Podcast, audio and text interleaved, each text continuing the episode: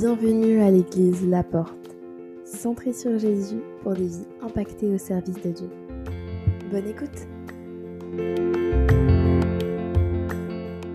J'aimerais dans cette, euh, dans cette matinée pouvoir parler avec vous de ce thème que nous allons, nous allons d'abord faire une lecture dans 1 Samuel, chapitre 17, versets 26 à 40.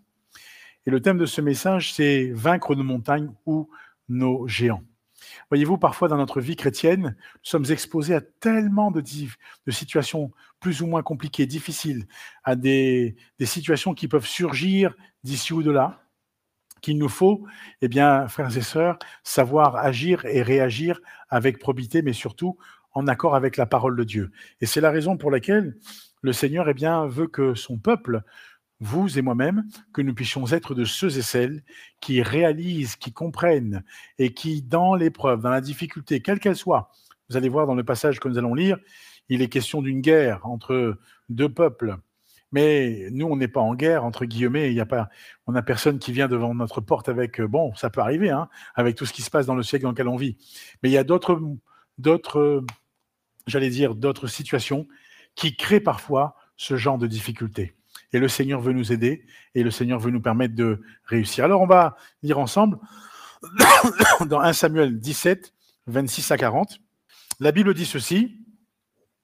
David dit aux hommes qui se trouvaient près de lui, Que fera-t-on à celui qui tuera ce Philistin et qui ôtera l'opprobre de dessus Israël? Qui est donc ce Philistin? C'est un circoncis pour insulter l'armée du Dieu d'Israël, l'armée du Dieu vivant. Le peuple répétant les mêmes choses lui dit, C'est ainsi que l'on fera à celui qui le tuera.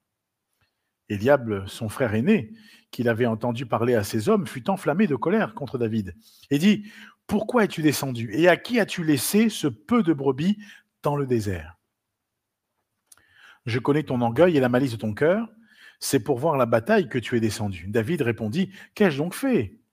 Ne puis-je pas parler ainsi? Et il se détourna de lui pour s'adresser à un autre et fit les mêmes questions. Le peuple lui répondit comme la première fois. Lorsqu'on eut entendu les paroles prononcées par David, on les répéta devant Saül qui le fit chercher. David dit à Saül que personne ne se décourage à cause de ce Philistin. Ton serviteur ira se battre avec lui. Saül dit à David, tu ne peux pas aller te battre avec ce, Philistin, car tu es un enfant, et il est un homme de guerre dès sa jeunesse. David dit à Saül, ton serviteur faisait paître le, les, brebis de son père. Et quand un lion ou un ours venait pour en enlever une du troupeau, je courais après lui, je le frappais, j'arrachais la brebis de sa gueule. S'il se dressait contre moi, je le saisissais par la gorge, je le frappais et je le tuais. C'est ainsi que ton serviteur a terrassé le lion et l'ours, et il en sera du Philistin, de cet incirconcis, comme l'un d'eux, car il a insulté l'armée du Dieu vivant. David dit encore, L'Éternel qui m'a délivré de la main, de la griffe, pardon, du lion et de la patte de l'ours me délivrera aussi de la main de ce Philistin.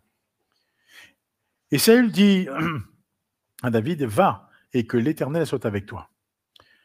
Saül fit mettre euh, ses vêtements à David, il plaça sur sa tête un casque d'airain, le revêtit d'une cuirasse, David ceignit l'épée de Saül par-dessus ses habits et voulut marcher car il n'avait pas encore essayé. Mais il dit à Saül, je ne puis pas marcher avec cette armure.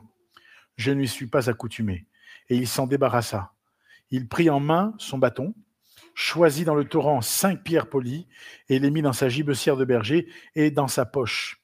Puis, sa fronde à la main, il s'avança contre le Philistin. Amen. Alors, il est intéressant de noter dans ce passage que deux peuples vont, entre guillemets, euh, se faire face. La parole de Dieu, nous l'avons déjà tout à l'heure introduit, dans la parole de Dieu nous, nous montre que d'un côté, les Philistins sont là, et ils sont venus livrer la guerre à Israël. De l'autre côté, il y a Israël qui est là, qui malheureusement n'a pas le choix que de faire face aux Philistins, et il y a un enjeu important qui va se jouer, parce que il y a une déclaration de guerre qui a été faite, sauf que dans un des camps, il n'y a pas de candidat pour aller se battre. Il y a un roi, il y a tout un peuple, des hommes qui sont là, mais personne qui, a, le courage d'aller se battre. Alors, euh, nous avons besoin de réfléchir à cela nous avons besoin dans notre vie chrétienne de réaliser, de comprendre ce à quoi eh bien, le Seigneur nous appelle. En tant que chrétiens, en tant qu'enfants de Dieu, vous et moi, nous sommes appelés, que nous le voulions ou pas, à faire face à quoi? À des épreuves, à des difficultés, à des luttes, à des combats. Euh, quand euh, je me souviens, quand nous étions sur la région parisienne, j'étais venu ici pour ce projet d'implantation. Je parle de ça parce que nous sommes sur la région parisienne. Et euh, j'étais là avec mon épouse, on est venus tous les deux. On n'avait pas encore d'enfants à l'époque on était venu pour ce projet.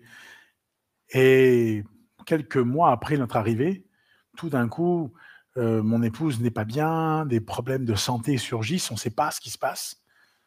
Elle mange et quand elle mange, elle pleure, elle a des larmes aux yeux, ça fait mal, etc. On ne comprend pas, les médecins ne comprennent pas. Bref, nous, on prie pour elle. Je me souviens, on était dans une réunion et il y avait un, collègue pasteur qui était là, on a prié ensemble.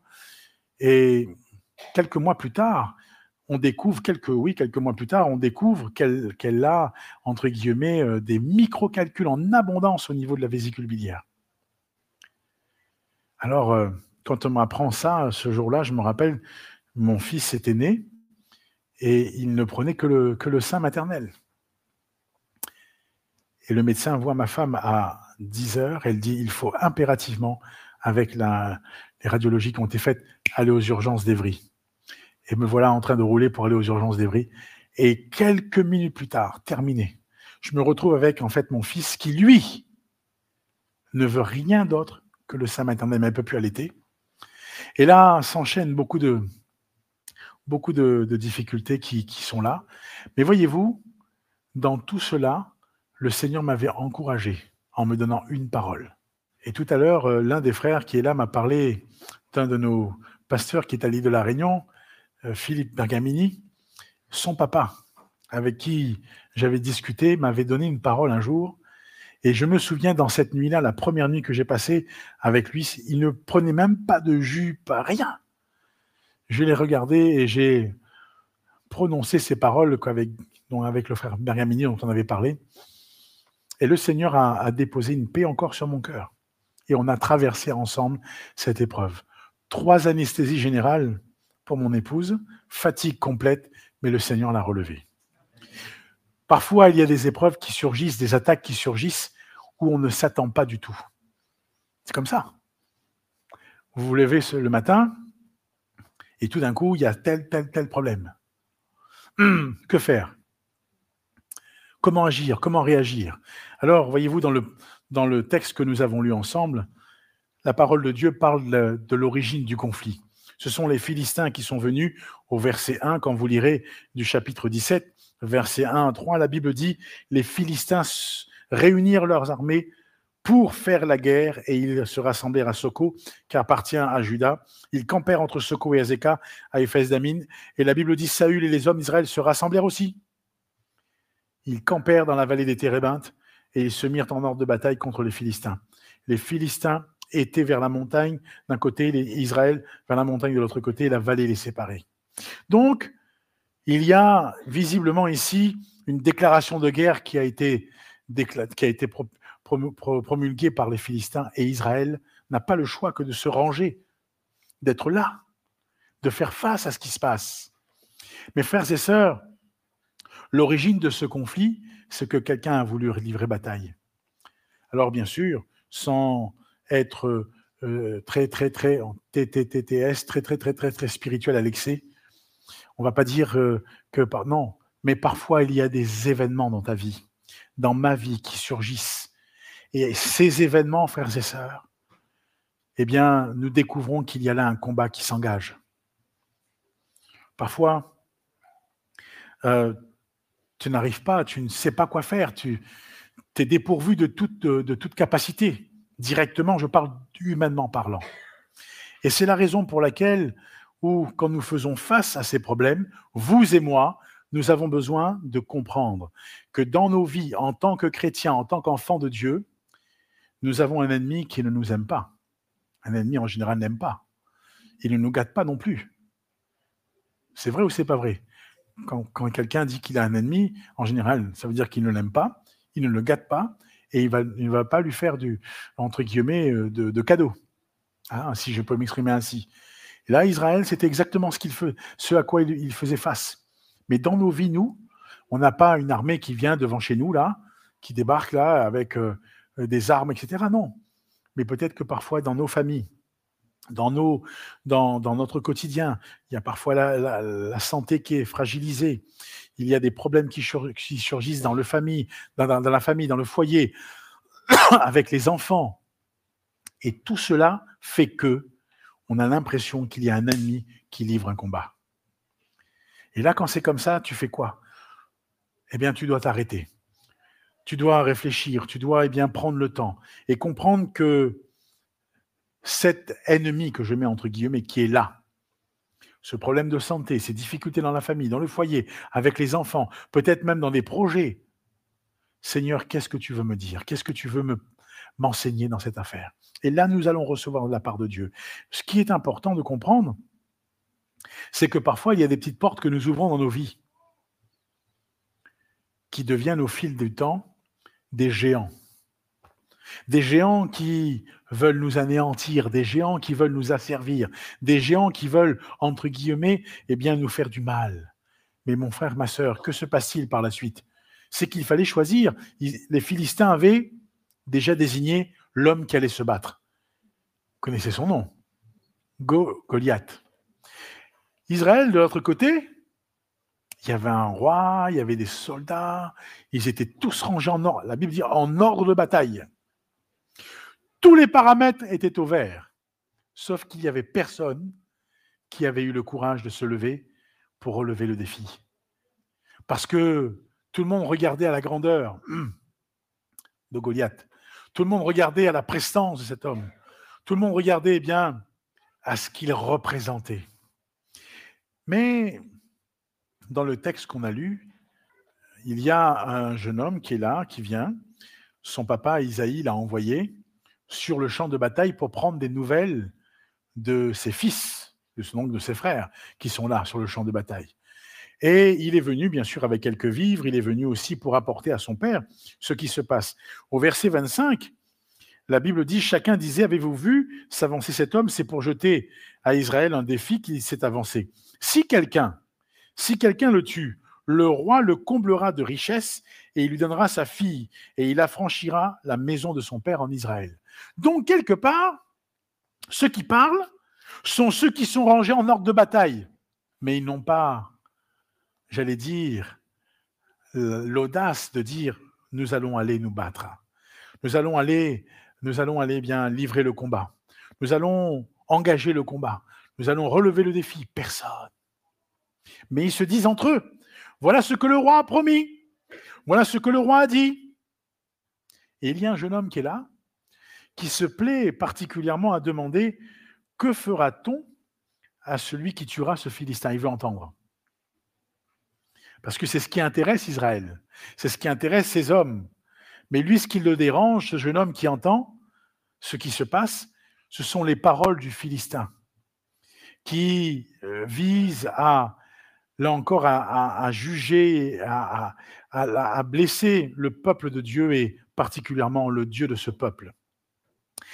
Et David dit, mais que fera-t-on, que fera-t-on, que fera-t-on? Et son frère qui est là, Eliab, dit, mais Eliab va avoir de, vraiment euh, une certaine aversion envers son frère, en disant, mais qu'est-ce que c'est, pourquoi tu es venu, etc., Alors que lui, il est là, il ne fait rien. Et c'est parfois comme ça. On est là, on est prêt à juger les autres quand, on est dans un problème, quand il y a une difficulté, alors qu'on n'a rien fait, on ne fait rien. Mais la parole de Dieu est intéressante. Parce que ce qui intéresse David, ce n'est pas tant ce qu'on va faire, c'est que d'un côté, le peuple qui est là, lui, il voit avec ses yeux le géant, la montagne, enfin on peut mettre des qualificatifs, d'accord? Ils entendent aussi les promesses que le roi a, les promesses que le roi a pu faire. Mais personne n'a le courage d'y aller. David, lui, il entend la manière dont le Philistin se comporte et parle, et lui dit, moi je vais aller me battre. Alors il dit, je vais aller me battre. Et quand on entend euh, ce jeune, ce jeune qui parle et qui parle, que fera-t-on, que fera-t-on, que fera-t-on? Ça arrive aux oreilles de Saül qui est le roi. Et Saül, Bien sûr, euh, quand il va entendre cela, il le fait chercher. Et dans la discussion, David lui donne un petit peu son, j'allais dire, son curriculum vitae, si je peux m'exprimer ainsi. Il dit, voilà, moi, en tout cas, c'est très simple. Moi, je suis un berger. Alors, bien sûr, le roi le regarde et dit, un berger. Tu as vu celui qui est en face de toi? Il est un homme de guerre. C'est un homme de guerre depuis sa jeunesse. Moi, je suis un berger. Mais écoute bien. Il dit au roi, écoute-moi bien. Quand mon père me confiait ses brebis, alors que j'étais là à les amener dans les pâturages pour qu'elles puissent manger de l'herbe grasse, etc. Quand il y avait un lion ou un ours qui surgissait, je ne prenais pas la fuite. Je disais dans le premier culte qu'un jour, dans l'une des villes où j'ai exercé, il y avait un cirque qui s'est établi pas mal de personnes de ce cirque étaient venues au culte. À la fin du culte, m'ont invité à venir, donc je suis allé voir. Et quand j'ai regardé ce lion qui était là, dans cette cage à l'époque, c'était encore comme ça. Aujourd'hui, on a des cirques qui viennent, mais il n'y a plus d'animaux. Et quand je regardais ce lion, je me suis dit, Seigneur, rien que la patte. Je dis, si la porte, elle s'ouvre là, il paraît endormi, il paraît être là encore bien, il est repu, mais je, mais l'instinct, vous savez, l'instinct sauvage, je me dis si sa porte s'ouvre, est-ce que nous on aurait la foi, comme David, de le saisir par la gorge? Vous vous rendez compte, David saisissait l'animal par la gorge, et quand on voit un ours qui se, qui se lève, j'étais une fois à Springfield, à, en visiter les frères et on est allé dans, une, dans, un, lieu où il y a des grandes surfaces et à l'entrée il y avait un ours qui était empaillé là, qui était là. Et le frère me dit Mettez-vous là, frère, je vais vous faire une photo. Quand j'ai regardé, c'est là qu'on pense à David. Quand un ours venait, il dit Je le, je le prenais par la gueule. Je saisissais là, ici. J'arrachais. Je le prenais là, j'arrachais la, la, la brebis de sa gueule. Mes frères et sœurs, est-ce que vous pensez qu'humainement parlant, un homme peut faire ça?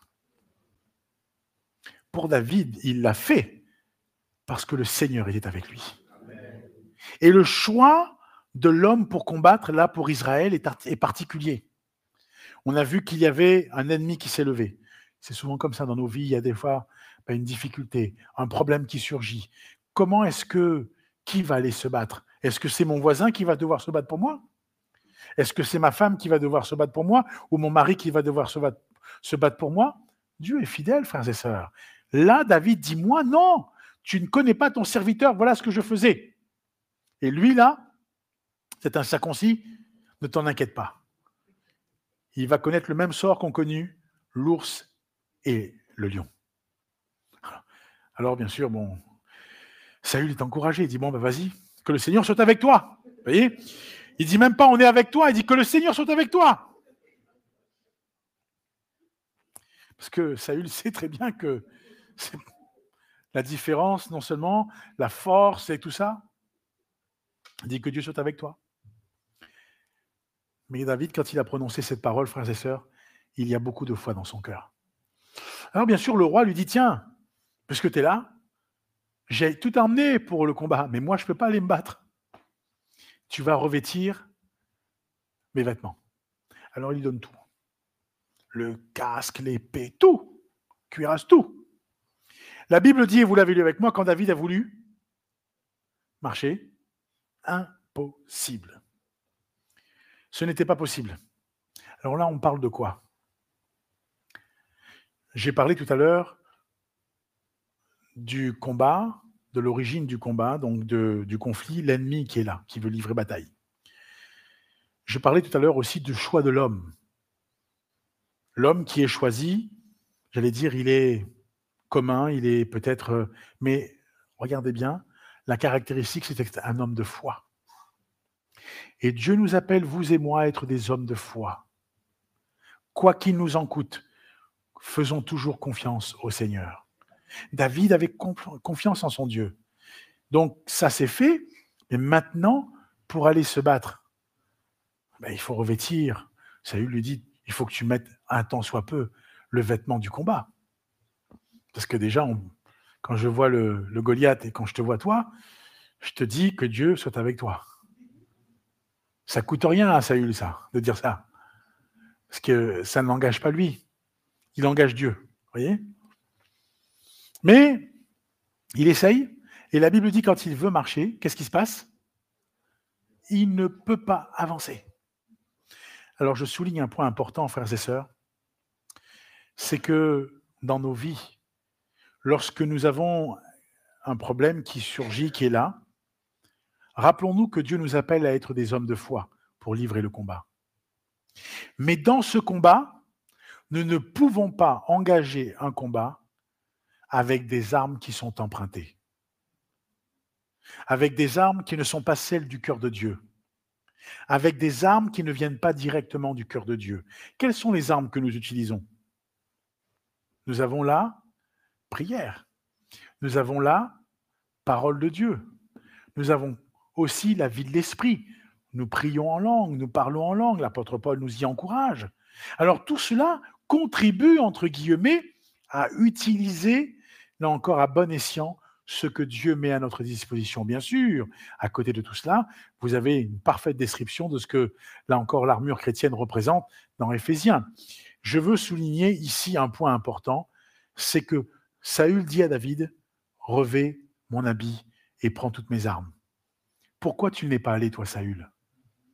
Tu demandes à, quelqu'un de prendre ton habit, tes armes et tout pour aller combattre. Mais toi, tu n'y es pas allé. Donc, ça veut dire que tu ne fais même pas confiance à ces armes, entre guillemets, que tu possèdes.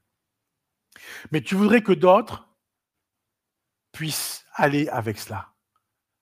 Mon frère, ma sœur, je prie pour que le Seigneur nous aide et pour que nous n'empruntions pas des armes étrangères, mais que nous puissions livrer le combat avec les armes de Dieu. Et c'est là où toute la différence est. Dieu veut un peuple, des hommes, des femmes, qui sachent, entre guillemets, qui comprennent, qui réalisent, qui soient avertis pour combattre avec ses armes à lui. Que fait David? Que fait David, mes frères et sœurs? Dis-moi, je ne peux pas marcher avec ça, c'est pas possible. Que fait-il? Il s'en débarrasse. Met de côté. Ça, c'est pas bon. Je vais pas y arriver si je continue. Et la Bible nous dit qu'il va faire quoi? Ce qu'il avait l'habitude de faire. Il descend au torrent avec son bâton. Il va choisir cinq pierres polies. Rassurez-vous, je, ne vais pas vous, je ne pas faire dire aux pierres ce qu'elles ne disent pas il est venu choisir des pierres, point barre. Parce qu'il allait utiliser une fronde.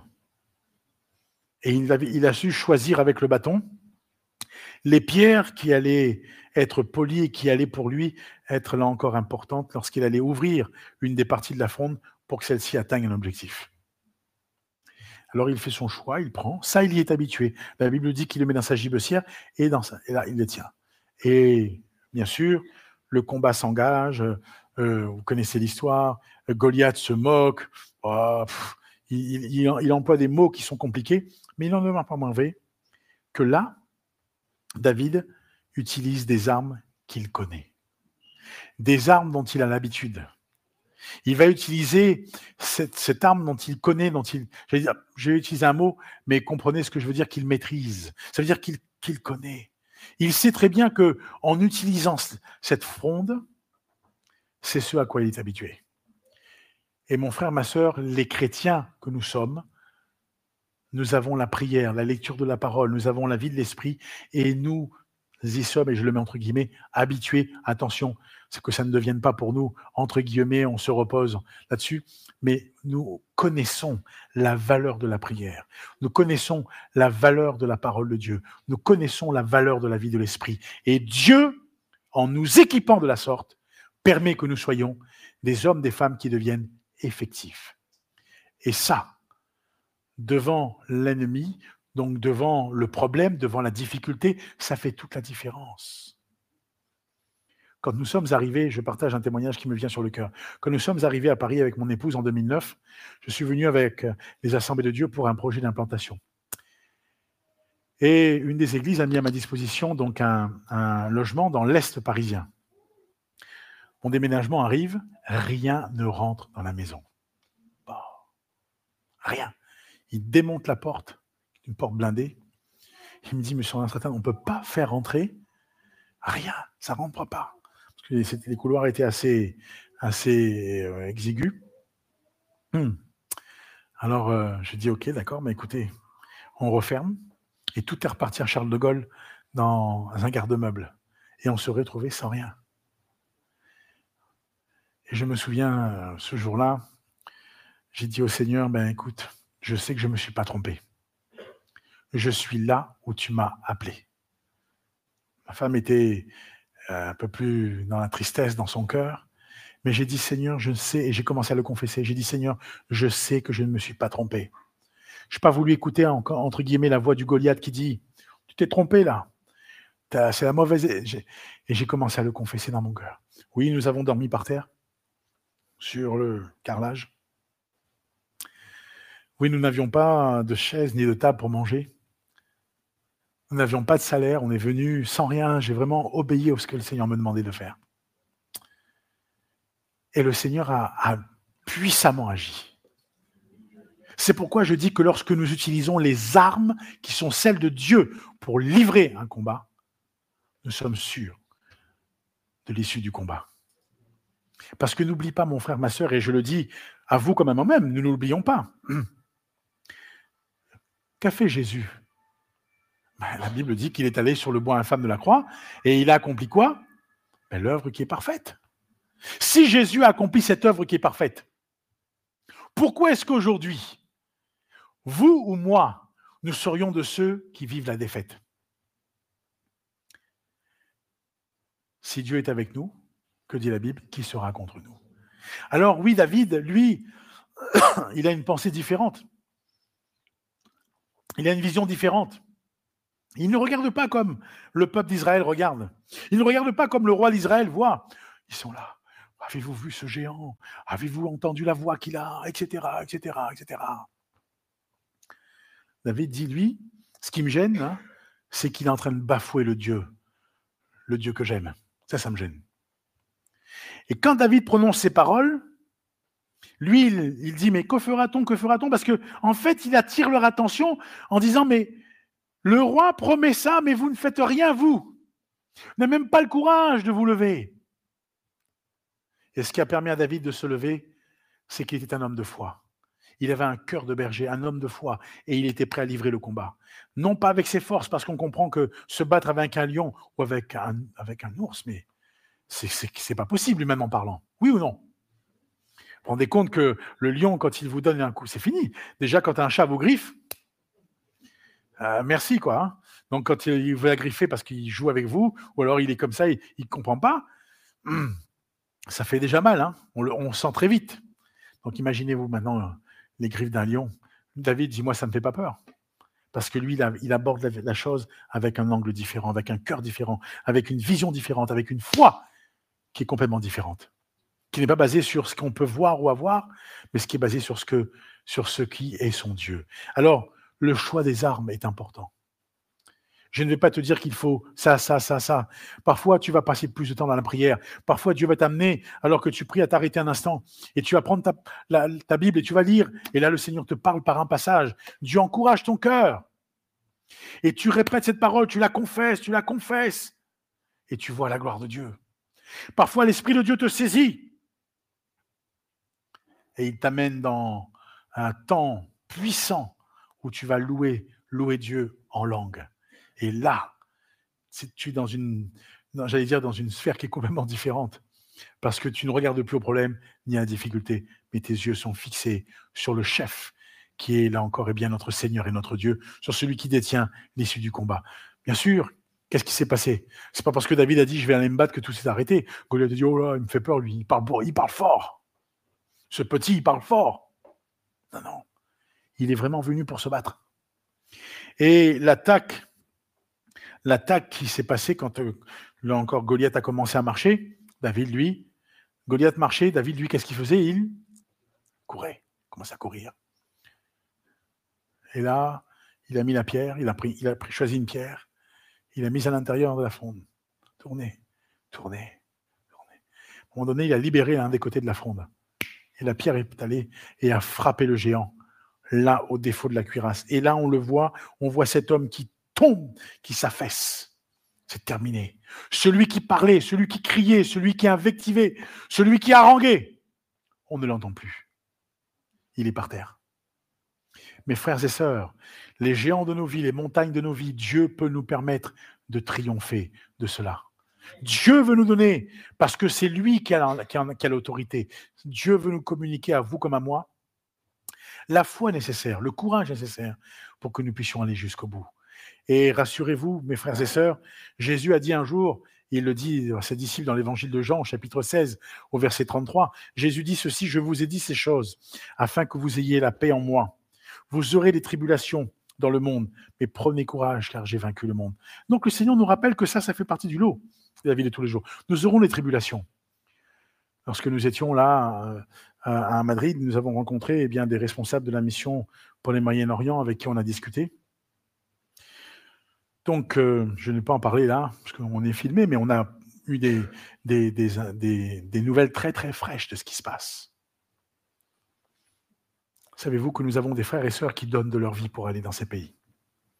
Et nous devons prier pour eux, parce qu'ils ne regardent pas à ce qui se passe, mais ils regardent à ce que Dieu a sur son cœur pour ses peuples à ce que Dieu veut pour ses peuples. Et Dieu est plein d'amour pour tous les hommes. David ne regardait pas à ce qu'il disait, mais il a regardé à, à son Dieu pour relever le défi. Oui, je crois que le Seigneur veut nous permettre à vous et à moi d'être de ceux et celles qui soient victorieux. Et pour cela, l'apôtre Paul, quand il écrit aux Philippiens, nous demande d'avoir les sentiments qui sont en Jésus-Christ. Je cite Philippiens chapitre 2, versets 5 à 11, Ayant en vous les sentiments qui étaient en Jésus-Christ, vous pourrez lire la suite. Mais pour vous montrer, nous ne pouvons pas combattre sans les sentiments qui, sont, qui viennent du cœur de Christ dans le monde dans lequel nous vivons. Nous ne pouvons pas combattre, nous ne pouvons pas engager, là encore, eh bien, quelconque combat, s'il n'y a pas dans notre cœur les sentiments qui sont dans le cœur de Jésus. Parce qu'alors, eh bien, on peut tout d'un coup être pris de colère, on peut tout d'un coup être pris d'une méchanceté particulière, je ne sais pas. Non, soyons remplis, là encore, des sentiments qui sont en Jésus-Christ. Et vous verrez que même dans la difficulté, même dans l'épreuve que vous traversez, famille, foyer, enfant, projet, je ne sais pas, Dieu vous permettra d'avoir une autre perspective et vous regarderez le problème différemment. Alors oui, que le Seigneur nous encourage, parce que l'apôtre Jacques dit, si quelqu'un est dans la souffrance, que faut-il qu'il fasse? Ben, Qu'il prie. C'est comme ça. Si quelqu'un dans la joie, que faut-il qu'il fasse? Ben, Qu'il chante des cantiques. Donc c'est pour nous montrer que nous avons là, à notre disposition, des outils que le Seigneur nous a laissés, des possibilités. La prière, le chant, la lecture de la parole, la, vie de l'esprit. Tout cela devrait nous permettre à nous de nous édifier et d'édifier notre foi. Dieu est bon, le Seigneur nous encourage parce que la Bible dit dans le psaume 68 au verset 1, quand Dieu se lève, ses ennemis, que font-ils? Ils se disperse et ses adversaires, ils fuient devant sa face. Mes frères et sœurs, que le Seigneur nous encourage, que Dieu nous fortifie, parce que voyez-vous, devant les géants, devant les montagnes, parfois on a la sensation de vouloir, entre guillemets, contourner le problème, oui ou non? On essaie de trouver, allez, on va prendre le plan B. Le problème, il est là, mais tu veux faire ça, c'est intéressant de comprendre quand on veut contourner parce que le problème sera toujours là, voyez-vous. Même si vous avez marché encore 50 mètres. Ce qui est intéressant, c'est quand tu as fait face au problème. Quand tu gravis la montagne. Parfois, il y a des. Euh, si vous venez un jour à l'île de la Réunion, pour ceux qui connaissent, on a des montagnes. Le plus haut sommet de l'île est à 3069 mètres. Pour l'avoir gravi une fois, je m'en souviendrai toute ma vie. Parce que ça montait, ça montait, ça montait, ça montait. J'ai dit, c'est pas possible, ça va pas s'arrêter, quoi. Je regardais, et puis il y avait des nuages. J'ai dit, c'est pas possible, on n'y arrivera jamais, quoi. Et c'est ça le problème. C'est quand tu, es face à un problème, à une difficulté, tu dis, ça, ne finira jamais. Mais le Seigneur, quand tu arrives en haut, quand tu es tout en haut de la montagne, quand tu as gravi tout ça, quand tu vois le paysage qui est devant toi, quand tu arrives au sommet, qu'est-ce qui se passe? Tu as oublié la souffrance que tu as vécue. Tu oublies la souffrance que tu as vécue. C'est que la maman, la maman quand elle délivre l'enfant qu'elle a porté, elle oublie la souffrance qu'elle a vécue. Mais il y a une joie profonde qui envahit son cœur. Et le Seigneur veut nous permettre de vivre cette joie. face aux géants, face aux montagnes. Dieu veut nous permettre de vivre cette joie. Et le Seigneur va encourager nos vies. Et c'est la raison pour laquelle, frères et sœurs, je voudrais juste vous encourager, je repasse, je reviens sur ce que j'ai dit. Dans nos vies, il y a parfois, entre guillemets, eh bien, un ennemi qui se lève. Quand l'ennemi se lève, il faut que nous puissions faire le bon choix pour aller combattre.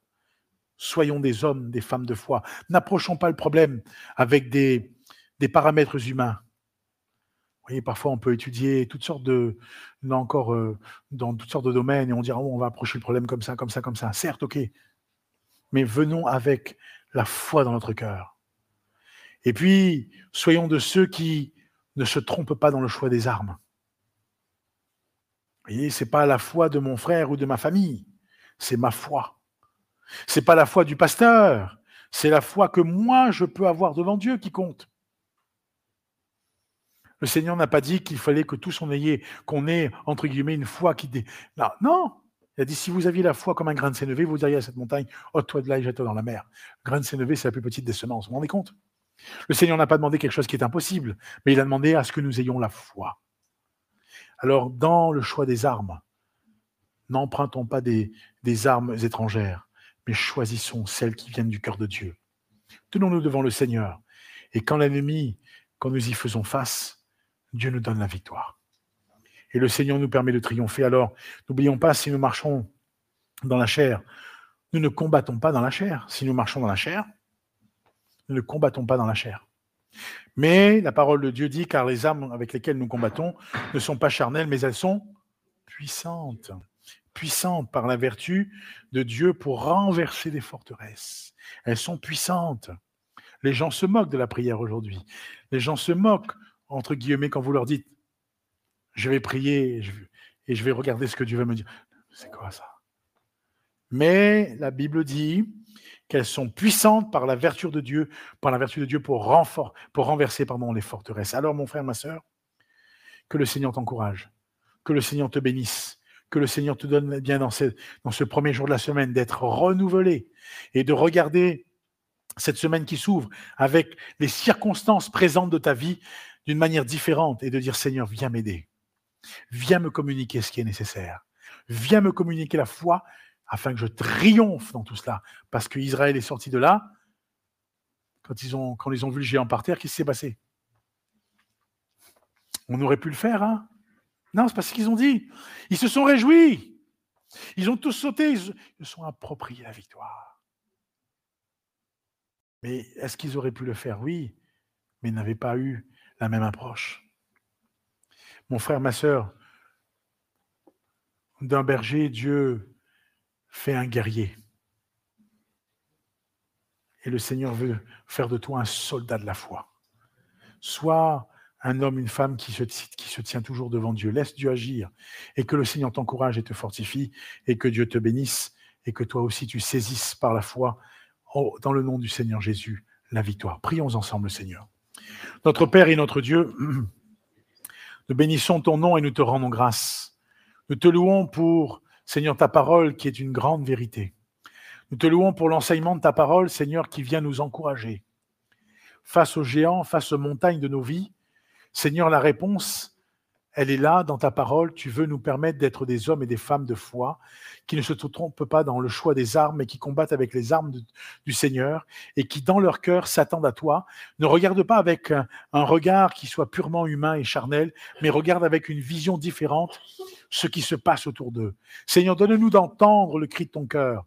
Donne-nous de voir, Seigneur, ce que tu as préparé pour nous et permets que nos vies soient encouragées, et ce à tous égards. Dans le nom de Jésus, nous prions et nous te remercions. Bénis mes frères, bénis mes sœurs, bénis cette œuvre ici, dans là encore cette ville de Puteaux, et que ta grâce soit encore et eh bien déversée abondamment à la fois sur le couple pastoral qui a la charge de cette œuvre, mais aussi sur les frères qui collaborent, les sœurs qui collaborent, et que la bénédiction de Dieu repose sur les vies, afin que les projets pour de cette œuvre soient aussi conduits, dirigés par toi, et quand l'ennemi se lève, Seigneur, que toi, tu te lèves aussi et que tu glorifies ton Saint-Nom.